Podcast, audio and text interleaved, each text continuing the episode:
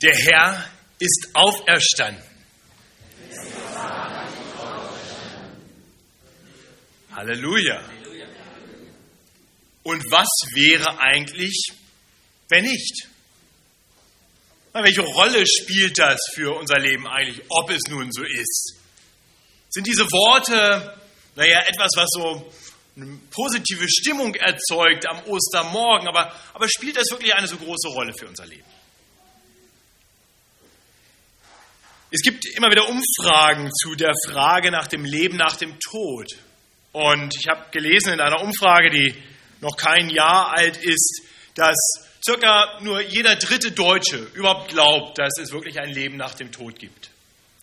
Und die hatten das dann so gruppiert nach verschiedenen Gruppen, vor allem auch nach verschiedenen Religionszugehörigkeiten. Und es gab einen Spitzenwert. Es wird Sie freuen zu hören, Evangelische Freikirchler glauben mehr als alle anderen an die Auferstehung der Toten. Der Spitzenwert beträgt sage und schreibe 59 Prozent. Tatsächlich. Gut 40 Prozent aller Menschen, die sich als Angehörige einer evangelischen Freikirche bezeichnen, glauben laut dieser Statistik, dass sie ihren christlichen Glauben, ihren freien evangelischen Glauben vereinbaren können mit einem Nichtglauben an die Auferstehung der Toten.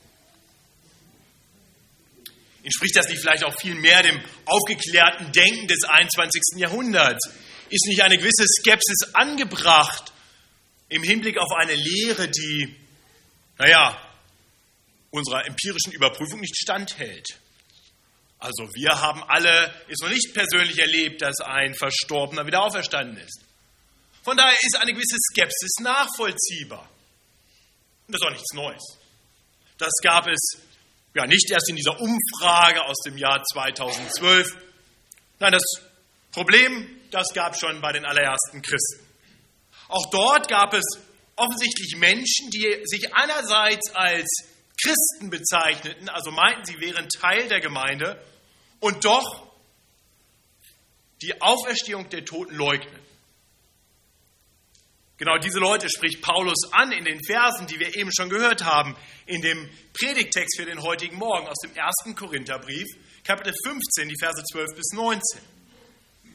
Und, und Paulus hat eine sehr klare Botschaft parat für diese Skeptiker. Und weil ich mir gut vorstellen kann, dass einige unter uns sind, ich, ich möchte hier keinem zu nahe treten. Ich möchte uns einfach ermutigen, nochmal neu nachzudenken über die Frage nach der Auferstehung der Toten. Paulus, der Apostel Paulus sagt, wenn die Toten nicht auferstanden sind, dann ist der christliche Glaube vergeblich, nichtig.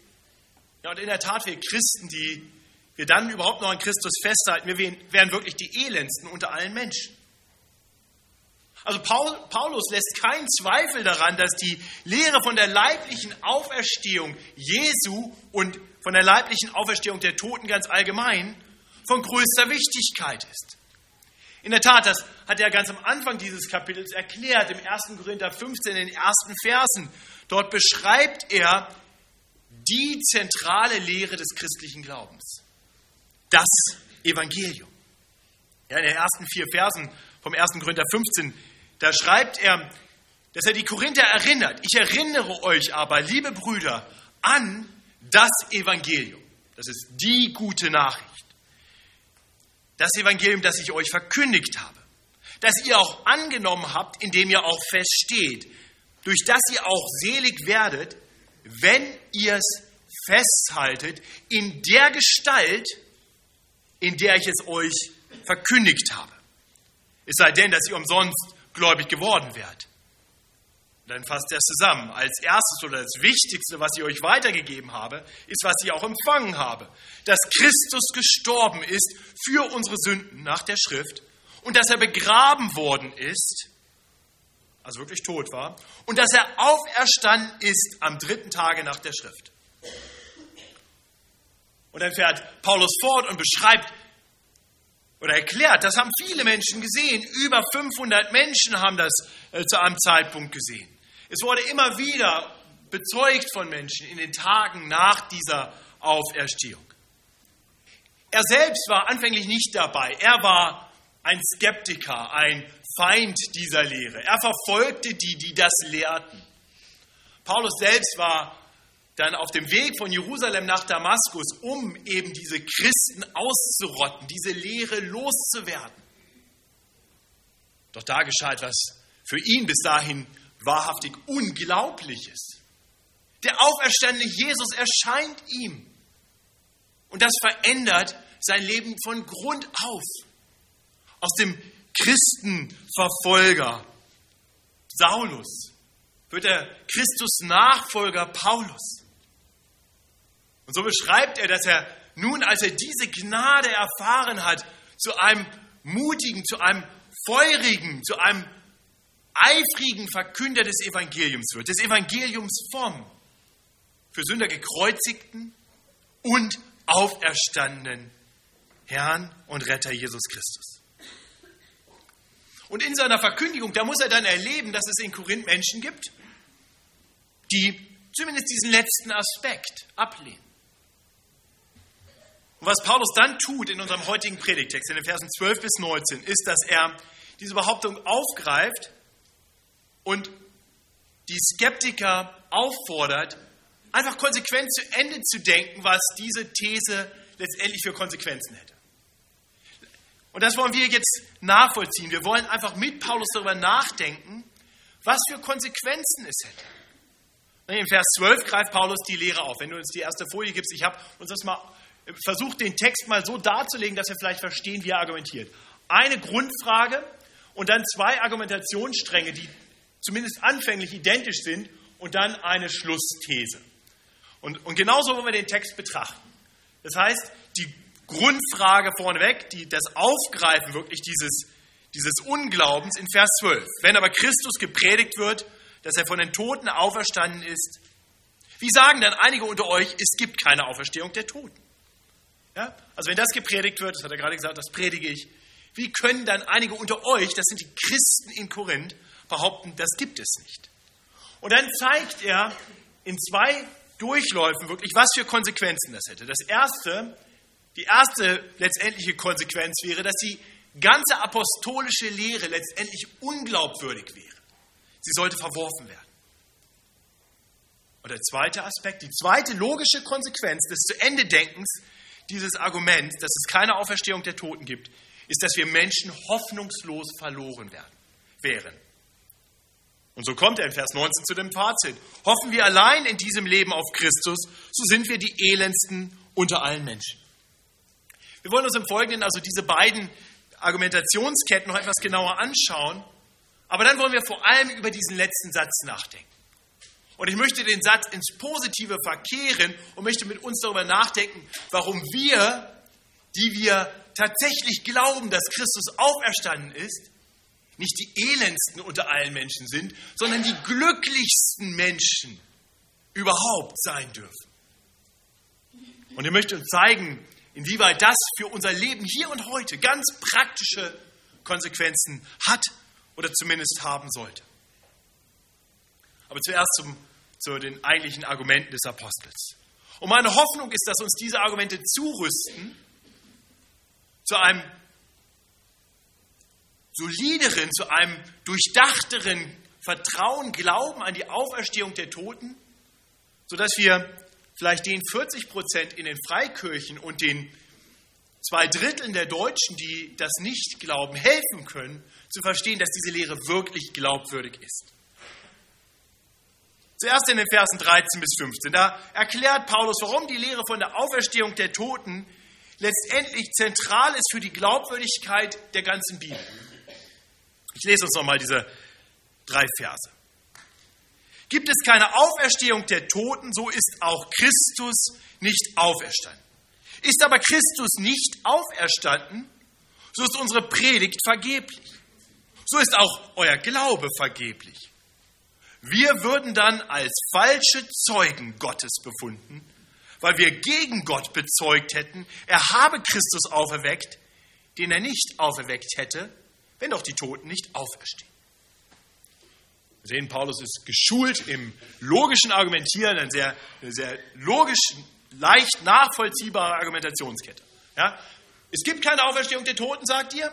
Okay, dann bedeutet das, dass Tote nicht auferstehen. Dann heißt es, dass der tote Jesus Christus nicht auferstanden ist. Das heißt, der tote Jesus Christus ist noch tot. Dass Jesus tot war, na, das ist zweifelsfrei. Die Menschen hatten ihn damals am Kreuz hängen sehen. Sie hatten gesehen, wie er ans Kreuz geschlagen wurde. Die Jünger standen dabei. Viele andere Menschen kamen vorbei.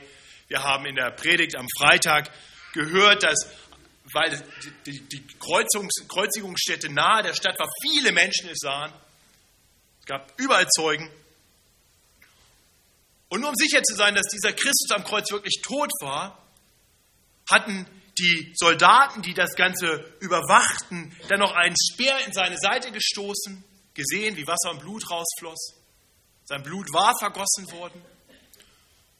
Und der Hauptmann Pilatus, äh, der, der Statthalter Pilatus, der nicht dabei war, der wollte auch noch ganz sicher gehen. Ist er jetzt wirklich tot? Ist, sind wir den jetzt wirklich los? Dann hat er nochmal geschickt, einen Hauptmann, der am Kreuz dabei war, der musste nur noch wirklich überprüfen und ihm bezeugen, dass Jesus wirklich tot ist. All das war geschehen. Auch seine Mutter Maria und die Jünger standen am Kreuz. Sie alle hatten erlebt, sie alle wussten, Jesus war tot. Am Karfreitag war nicht ein nur eingeschlafener Jesus, nein, ein wirklich toter Jesus in das Grab gelegt worden.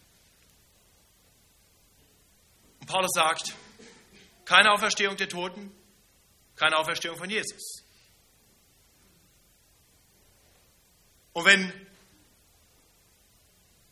wenn es dann Menschen gibt, so wie ihn, die das Gegenteil behaupten, dann sind das entweder Lügner oder verrückte Spinner.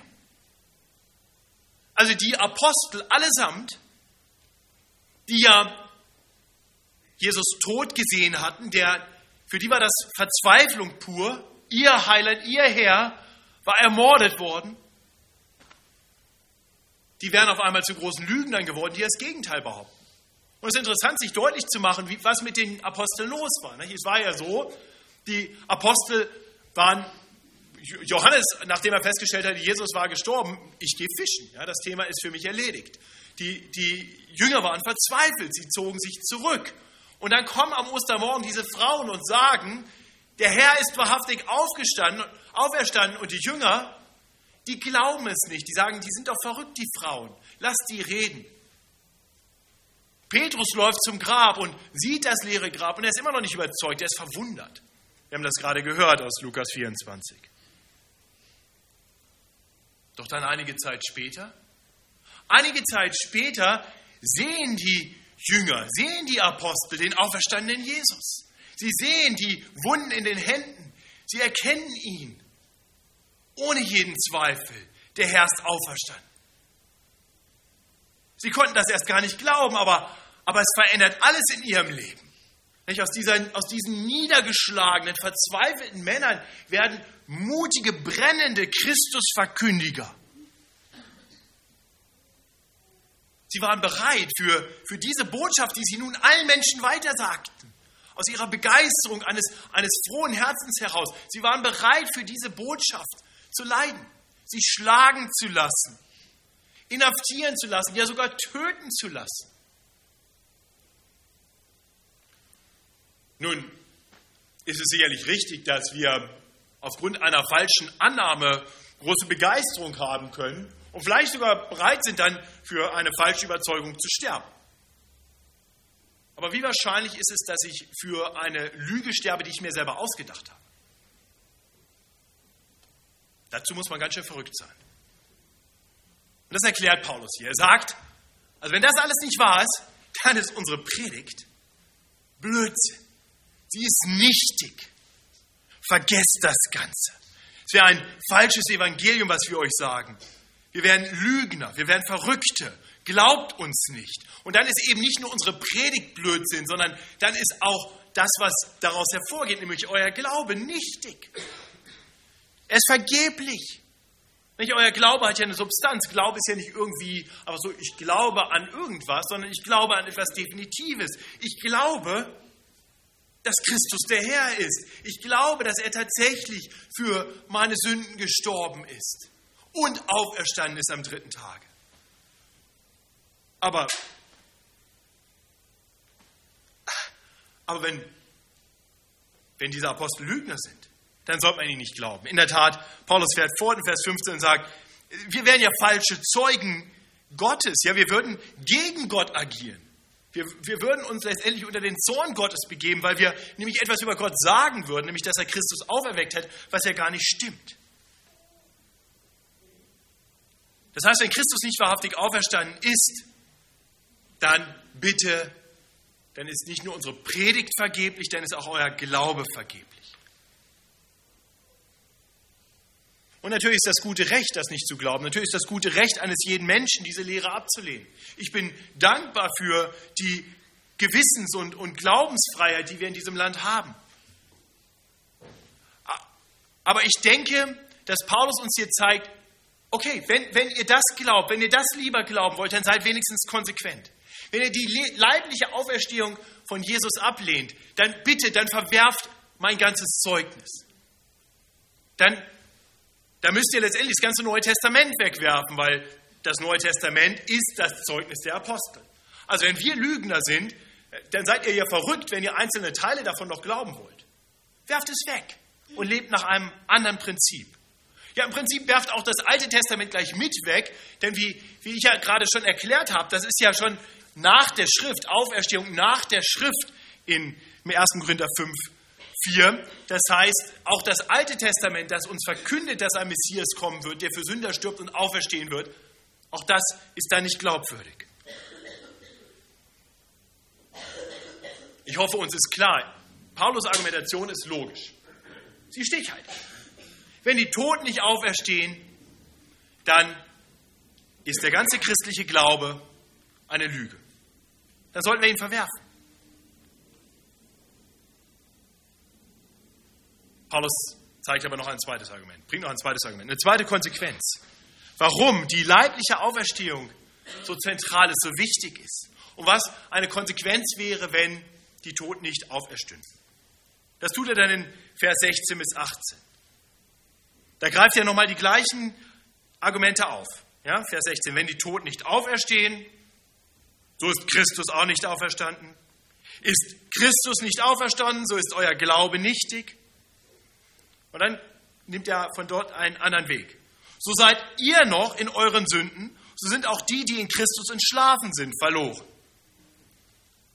Ja, also er fängt genauso wieder an. Ja, wie, wie schon im, im, in der ersten Argumentationskette zeigt er wiederum, wenn Tote nicht auferstehen, kann Christus nicht auferstanden sein. Wenn Christus nicht auferstanden ist, dann ist letztendlich das, was ihr glaubt, null und nichtig.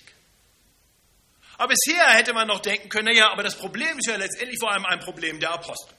Die sind halt Lügner, die haben dann ein Problem mit Gott. Aber für uns, die wir das glauben, hey, wenn es uns irgendwie beruhigt, wenn wir das irgendwie ganz schön finden, ist doch nichts dabei.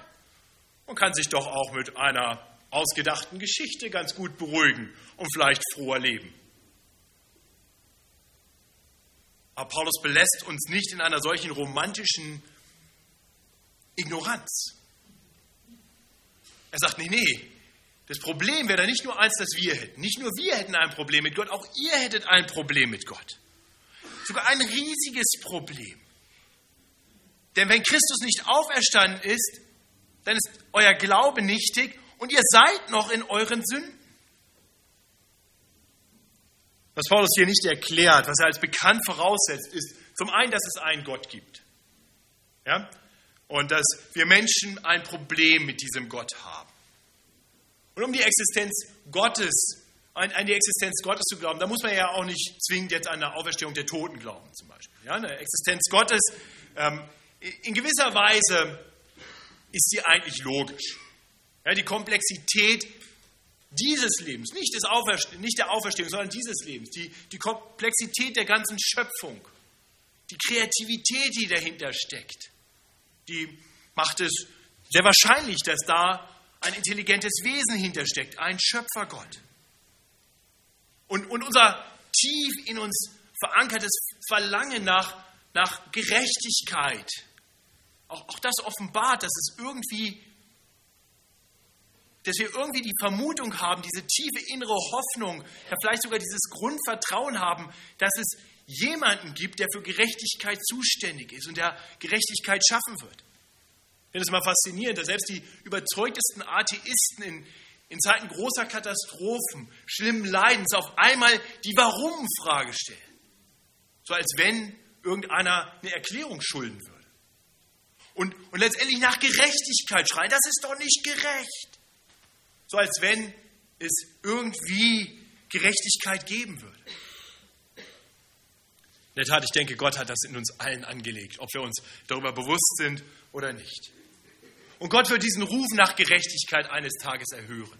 Eines Tages wird er Gerechtigkeit schaffen, alles Unrecht richten. Das ist nur nicht zwingend eine gute Nachricht. Denn wir sind nicht frei von Schuld.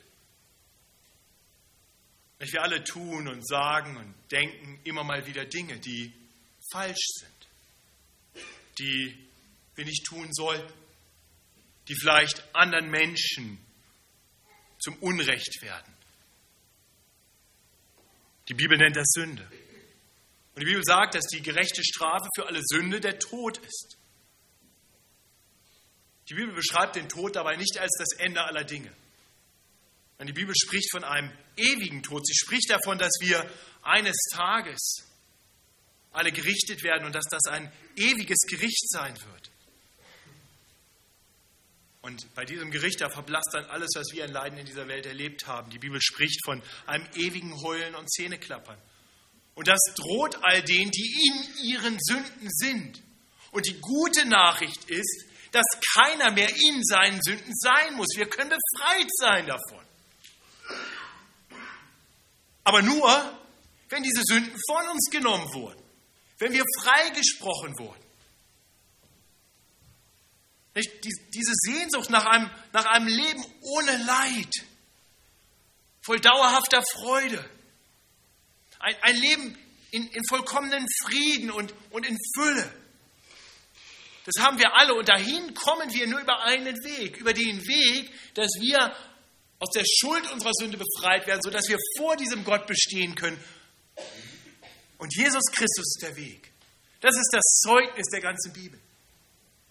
Jesus Christus ist derjenige, der unsere Sünde auf sich genommen hat, unsere Schuld auf sich genommen hat. Und weil Gott tatsächlich gerecht ist, was ja unser innigster Wunsch ist, einen gerechten Gott zu haben, deswegen hat er alle unsere Sünde gestraft.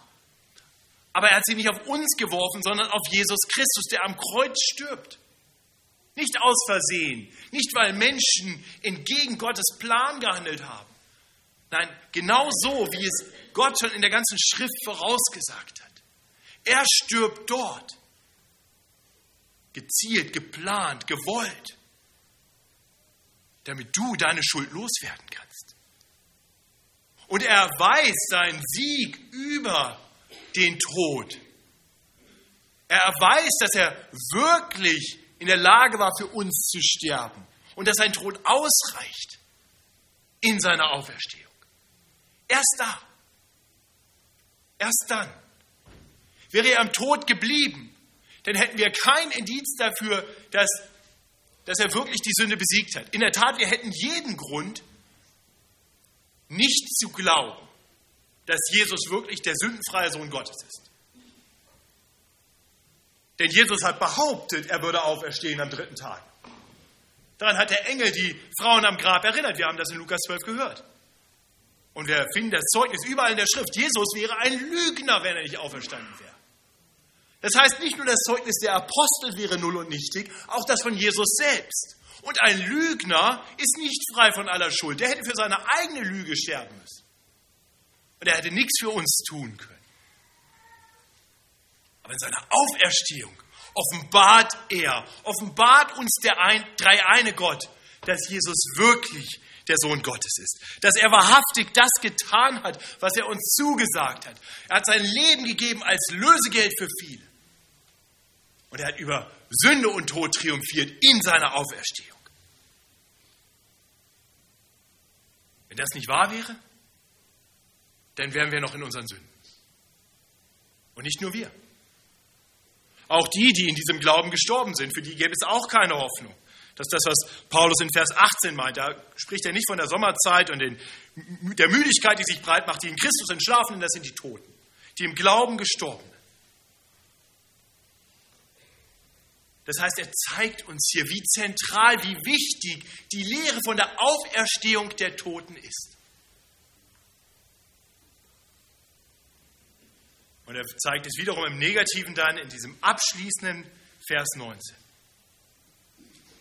Hoffen wir allein in diesem Leben auf Christus, so sind wir die elendsten unter allen Menschen. Und über diese Aussage möchte ich mit uns noch etwas weiter nachdenken. Ist das so? Macht es in unserem Leben wirklich einen Unterschied, ob Christus auferstanden ist oder nicht? Ich meine, die, die Auferstehung von den Toten, die uns eines Tages betreffen wird, die ist ja für uns mehr oder weniger weit weg. Warum wären wir jetzt elend, heute hier, wenn Christus nicht auferstanden wäre. Gut, später dann, dann ging es uns genauso schlecht wie allen anderen vielleicht.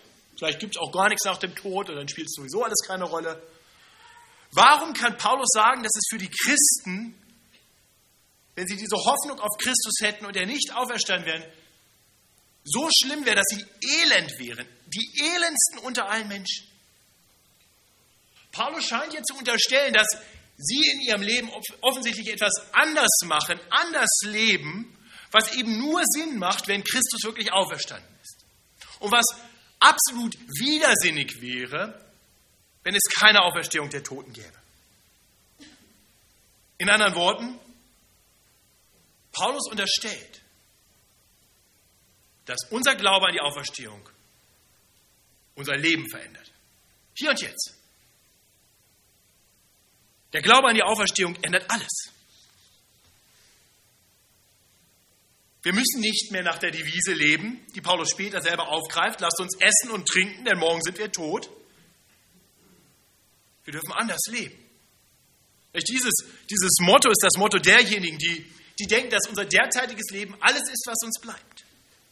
Ja, ohne die Auferstehung der Toten wäre Lustmaximierung hier und jetzt und Leidensminimierung um jeden Preis das Gebot der Stunde.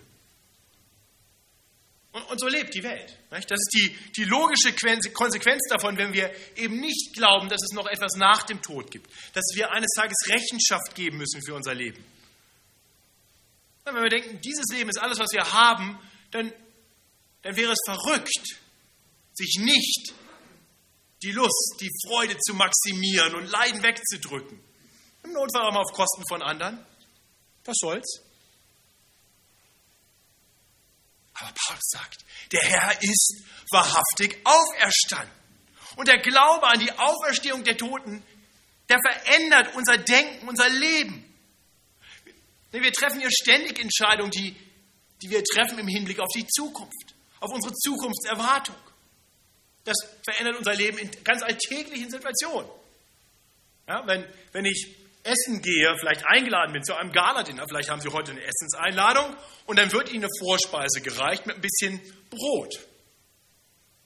Dann spielt es eine Rolle, ob Sie denken, es gibt heute wahrscheinlich nur Suppe, dann esse ich mir eine Brot mal kräftig satt.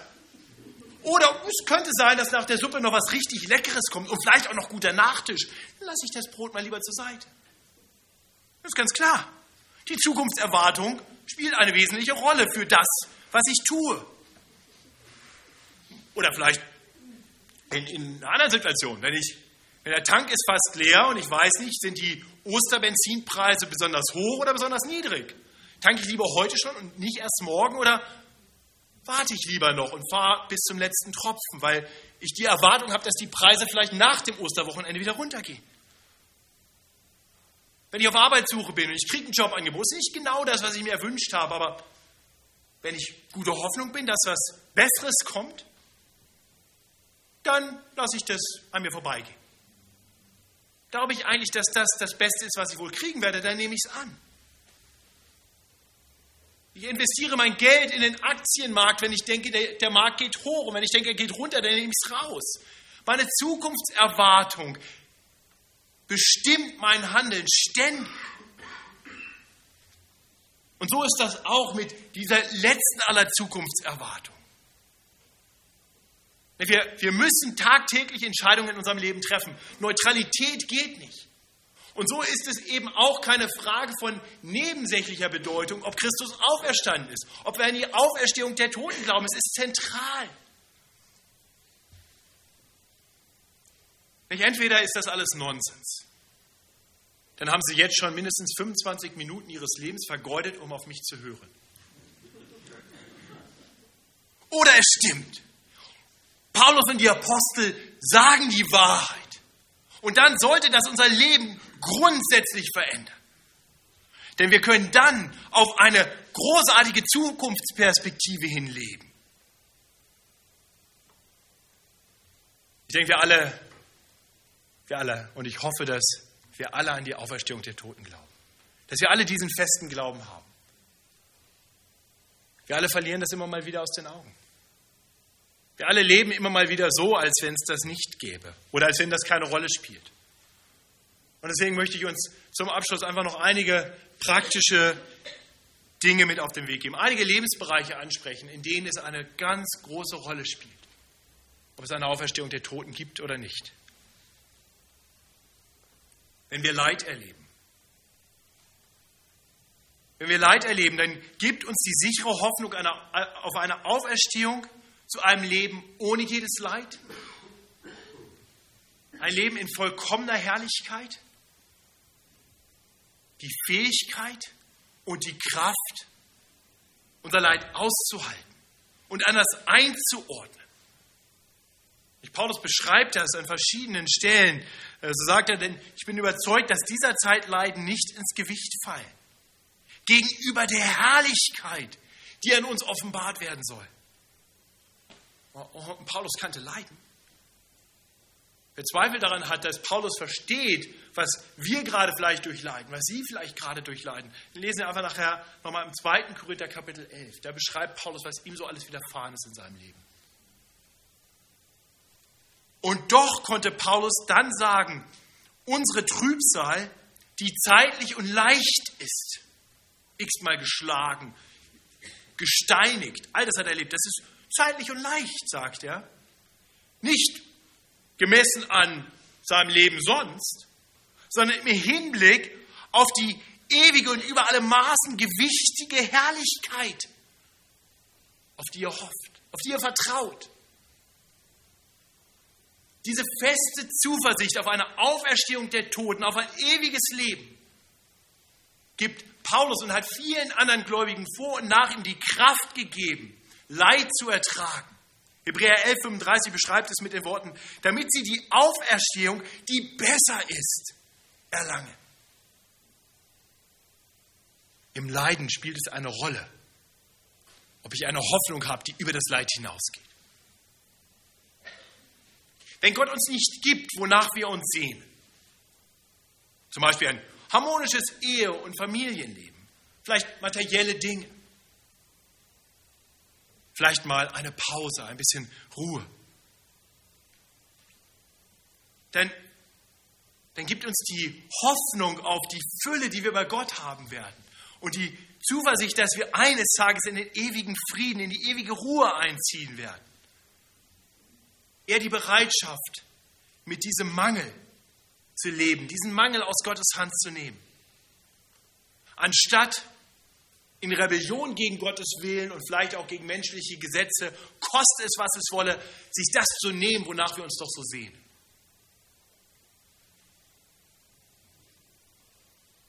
Die Auferstehung verändert unseren Fokus im Mangel. Wenn wir Ungerechtigkeit erleben, auch dann ist das viel leichter zu ertragen, wenn wir darauf vertrauen, dass eines Tages aller Gerechtigkeit Genüge getan wird. Dann muss ich nicht selbst für mein Recht kämpfen und alles Unrecht korrigieren, weil ich weiß, dass Gott sich der Sachen annehmen wird eines Tages. Und dann wird alle Ungerechtigkeit gerichtet werden und alle Ungerechtigkeit ein Ende haben. Und dann wird Gerechtigkeit herrschen für alle Zeit. Und wieder andere von uns, die leiden vielleicht an ihrer eigenen Sündennatur. Und durch den Glauben an die Auferstehung dürfen wir darauf vertrauen, dass eines Tages eines Tages unser, unser Kampf gegen die Sünde, alle Versuchungen, alles Scheitern ein Ende haben wird. Wir dürfen jetzt schon wissen, dass unsere Schuld gesühnt ist. Christus hat sie tatsächlich auf sich genommen am Kreuz, wenn wir ihn denn als unseren Retter und Herrn anerkennen. Aber eines Tages, da wird dann nicht nur die Schuld weg sein, da wird die Existenz der Sünde weg sein. Und wir werden endlich so leben, wie wir doch eigentlich leben wollen. Vollkommen gut. Befreit von allem, was uns immer wieder so anklebt. Dann wird Gnade vollends über Sünde triumphieren. Ich glaube, wir können die Liste unendlich weit fortschreiben. Wenn wir nur anfangen, darüber nachzudenken, dass ein Fokus über den Tod hinaus, eine Hoffnung auf eine Ewigkeit bei Gott unser Leben bestimmt. Nicht? Dieser, dieser Glaube an die Auferstehung, die, die gibt unserem Leben Hoffnung und, und Fokus und setzt uns dann frei. Sie setzt uns frei zu einem frohen, zu einem engagierten, zu einem zuversichtlichen Leben unter der guten Herrschaft des Retters und Herrn Jesus Christus, der lebt, weil er auferstanden ist, der unserem Leben aktiv wirkt, auch wenn wir es manchmal nicht spüren. Und so möchte ich Sie fragen, möchte dich fragen, glaubst du an die Auferstehung der Toten? Glaubst du, dass der Herr Jesus Christus für deine Sünden am Kreuz von Golgatha gelitten hat und gestorben ist? So wie es die Schrift vorausgesagt hat? Und glaubst du, dass er für deine Sünden siegreich über alle deine Schuld am dritten Tage von den Toten auferstanden ist? Ihr Lieben, wenn wir das glauben, dann lasst uns zum Abschluss noch einmal dieses ganz kurze Glaubensbekenntnis gemeinsam bekennen. Der Herr ist auferstanden. Er ist wahrhaftig auferstanden. Amen.